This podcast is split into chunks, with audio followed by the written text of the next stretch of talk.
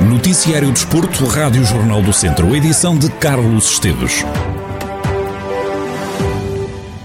Começo esta edição de Desporto por lhe dizer, atualizar o resultado do Tondela. O Tondela vai perdendo em casa frente à Belenense Chade por 3 bolas a uma. O jogo neste momento tem 68 minutos. Falta um pouco mais de 20 minutos para o final deste jogo. O Tondela praticamente garantiu a permanência, mas hoje terá de fazer o mesmo resultado que o Boa Vista.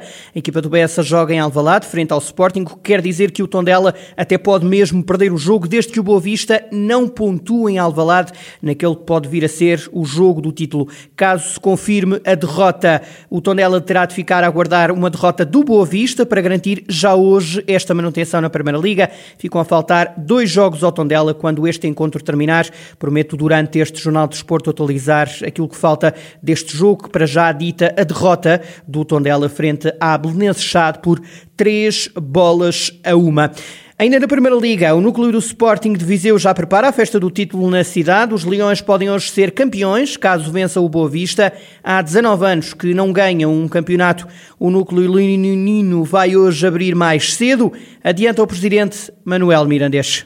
O, o, núcleo irá abrir eh, um pouco mais cedo do que é habitual, cerca das 17 eh, horas vamos estar uh, abertos. Uh, claro que nós não podemos passar à parte do período em que se vive, o período de pandemia, e portanto, logo após o, o final do jogo teremos que fechar, portanto às 22h30. No entanto, uh, preparamos um conjunto de produtos novos, produtos já alusidos ao título, e esperamos que entre este período de tempo possamos uh, conviver durante o jogo, podemos uh, festejar e no final do jogo uh, teremos que ir para, se tudo correr bem, ir, iremos para a rua, para o Rocio, para as ruas da cidade e é aí que, que, iremos festejar o título juntamente com todos os, os sportinguistas. Uma festa que pode ser feita na rua, a PSP de Viseu não montou nenhuma operação especial. Ainda assim, o subintendente Mário Quintal, da PSP de Viseu, diz que a polícia estará alerta. PSP de Viseu não recebeu qualquer comunicação formal nesse sentido. Agora, de facto, eh, o que nos mostra as experiências de, experiências de anos anteriores é que, efetivamente, eh, nestas ocasiões costuma eh, haver deslocação de pessoas para a zona do Rocinho. Enfim, penso que é importante deixar aqui uma nota às pessoas que não vivemos um estado de emergência, mas continua uma situação de calamidade no país e, portanto, um, o que a legislação em vigor estipula é, o dever cívico de recolhimento domiciliário. Possam festejar a alegria um, quem assim o pretenda, mas sem pôr em causa a segurança dos outros, que é o mais importante. Estaremos preparados iremos reforçar o policiamento para que uh, tudo corra com segurança e.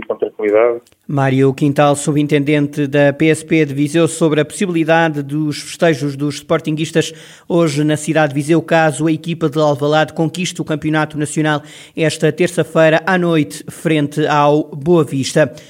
Agora a segunda liga, o Académico de Viseu perdeu na recepção ao Vila Franquense e por isso adiou e podemos mesmo dizer que complicou as contas da manutenção.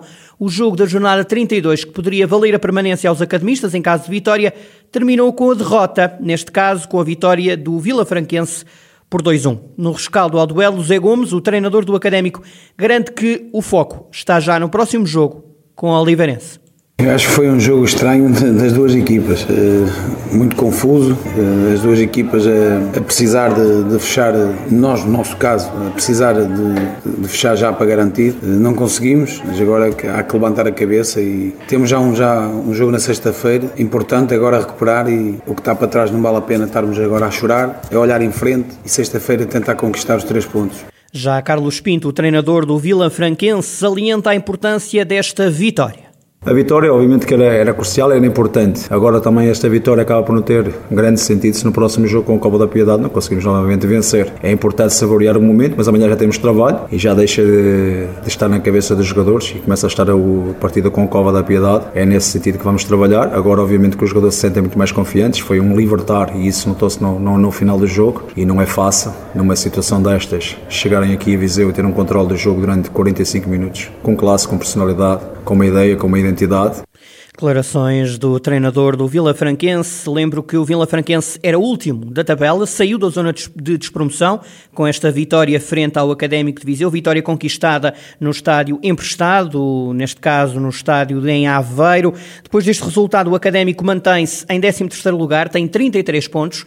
Já o Vila Franquense sai da zona de despromoção, passa a ocupar o 16º lugar da classificação com 30 pontos. Recordo que o Académico de Viseu tem 4 pontos a maior sobre o Porto B, que era nesta altura a primeira, uma das equipas que desceria então de divisão se o campeonato agora terminasse. Ficam a faltar dois jogos ao Académico. Depois de um longo tempo de paragem, a equipa sénior de handball do Académico de Viseu voltou em grande e continua invicta na segunda Divisão Nacional. Num fim de semana de dupla jornada, os academistas ganharam os dois encontros. Rafael Ribeiro, treinador do Académico de Viseu, faz o rescaldo ao jogo de sábado em que os vizienses ganharam por 29-31 na deslocação à casa do Cismaria.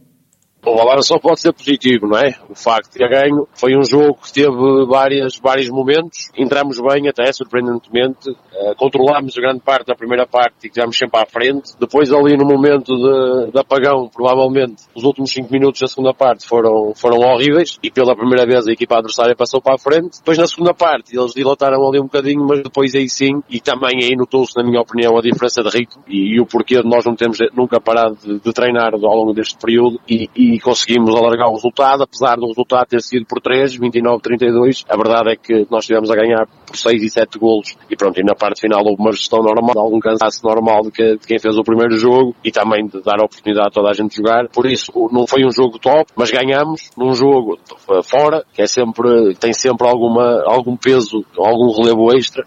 No domingo, o Académico jogou novamente, jogou em casa, recebeu e venceu o Marítimo por 28-22 coisas não correram bem na primeira parte, as coisas não estavam a sair, muita ansiedade, muito nervosismo, muita intranquilidade, que eu não entendo se fosse o primeiro jogo, mas já tínhamos jogado, tínhamos vindo, vindo, vindo de uma vitória e, e sou franco, e depois também fiz questão de dizer aos, aos jogadores, uh, esperava mais, estava à espera de uma entrada diferente, nunca dando, uh, nunca tirando o valor ao adversário, mas estava à espera de mais. A segunda parte, mais uma vez, na minha opinião, notou-se a diferença de ritmo, nós fomos capazes de manter o ritmo de jogo elevado como nós gostamos de o ter, mesmo mesmo na primeira, na primeira metade da, segunda parte, continua a haver essa intranquilidade. Mas depois lá está o desporto, e no caso do handball, é, o jogo é tão vertiginoso e é tão rápido, e há, tantas mudanças uh, momentâneas, que uma coisa, um simples remate, um golo, ou dois golos, ou dois remates sem sofrer golo, acabam por mudar a história do jogo, e foi isso que aconteceu. Nós ficamos mais seguros, mais tranquilos, conseguimos ter ali uma margem de 5, 6 golos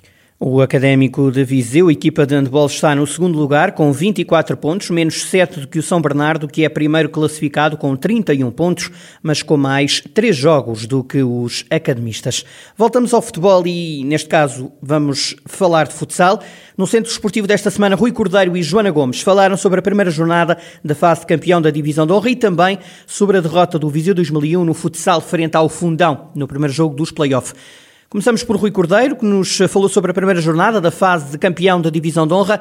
O Ferreira Daves ganhou na deslocação a Lamelas e isolou-se ainda mais no primeiro lugar conseguiu os três pontos, que era aquilo que, que, que, se predispôs a ir a Lamelas fazer, e conseguiu os três pontos, aumenta a distância, estava com dois pontos de distância, passou para, cinco, eh, obviamente que agora está um pouco mais confortável, embora que nunca podemos dizer que, que, que cinco pontos em sete jornadas são, são, são suficientemente confortáveis para, para retirar pé, nada disso.